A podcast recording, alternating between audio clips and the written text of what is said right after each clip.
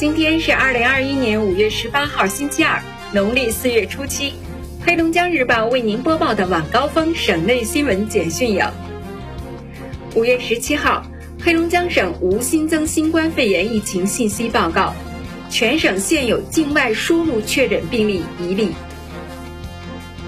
近日，黑龙江省退役军人事务厅召开全省部分退役士兵社会保险补缴工作推进视频会议。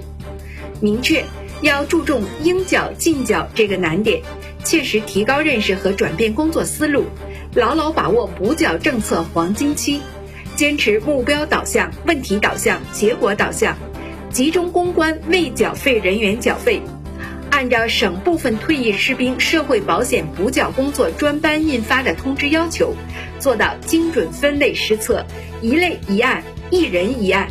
面对面解释政策，手把手算清待遇，力争做到应缴尽缴。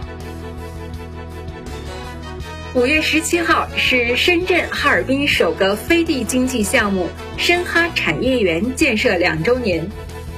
两年来，随着带土移植来的深圳理念与政策经验在哈尔滨新区落地生根。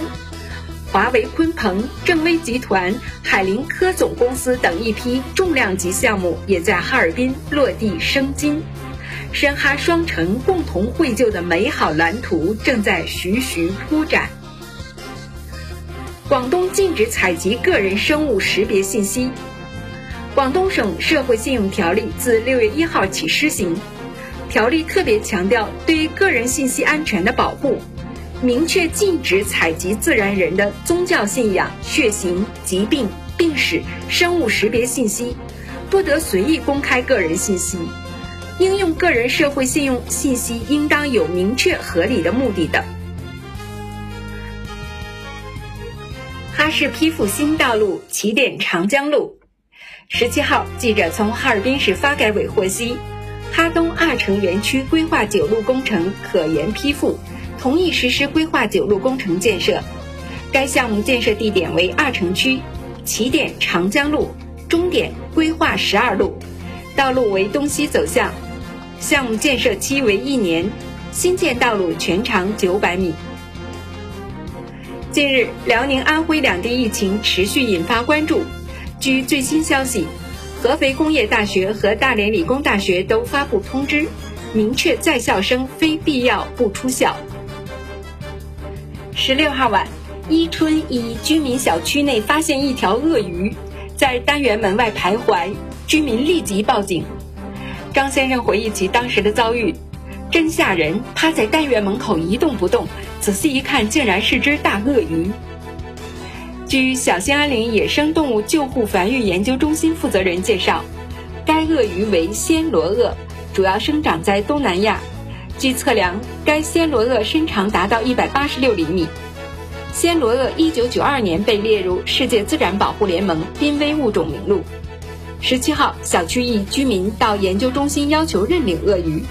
据这位居民介绍，这条暹罗鳄是他从南方刚买回来的，有标识和养殖手续，准备用于观赏。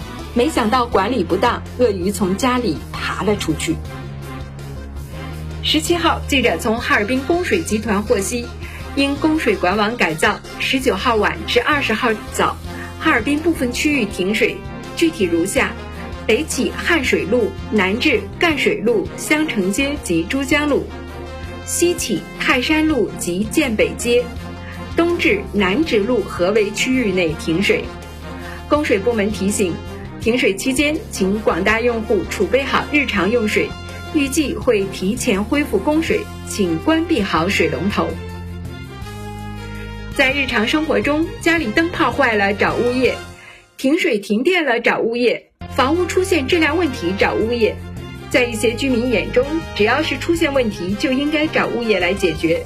物业是不是万能的？业主的权益如何保障？物业企业服务出现问题怎么监督？针对市民最关心的问题，从即日起。哈尔滨市住建局发布物业服务权威解答。与此同时，生活报物业直通车专栏持续倾听市民心声。如有物业方面的问题，可拨打热线电话：幺三八三六幺八七六三九。记者将第一时间反馈给主管部门予以解答。